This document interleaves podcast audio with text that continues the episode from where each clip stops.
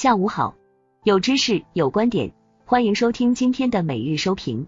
今天收评的主要内容如下：盘后解读，三大股指早盘弱势，创业板一度跌逾百分之二，后不断拉升。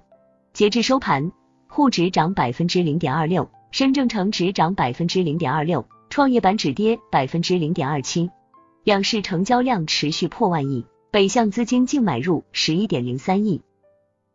行业板块方面，资金主要流向汽车、手机板块，金融股被抛售，白酒概念强势领涨，三胎、煤炭、石油、化工等板块活跃，锂电池、电力、碳中和全天弱势，个股涨多跌少，板块仍保持轮动。市场分析与展望，A 股市场受三胎政策利好刺激，引爆婴童概念股。此外，医美和白酒板块再创历史新高。受马来西亚实施全面封锁消息影响，半导体芯片板块再度走强。由于马来西亚是全球半导体封装测试的主要中心之一，此次封国或将进一步加剧全球缺芯现状。近期人民币加速升值预期较强，央行决定自六月十五日起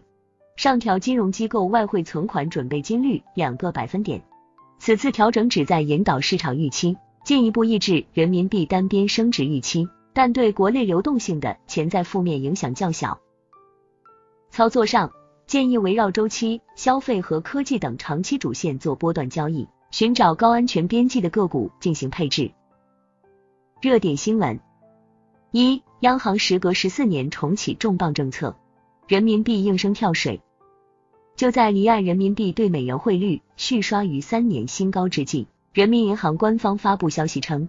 为加强金融机构外汇流动性管理，中国人民银行决定自二零二一年六月十五日起，上调金融机构外汇存款准备金率两个百分点，即外汇存款准备金率由现行的百分之五提高到百分之七。此项重磅政策推动离岸人民币对美元汇率顺势下跌，抹去日内涨幅，足见这一政策的威力。二，百度造车新进展。定价二十万元以上，下半年进行新一轮融资。今日，百度与吉利合资的极度汽车召开二零二一年 Q 二沟通会。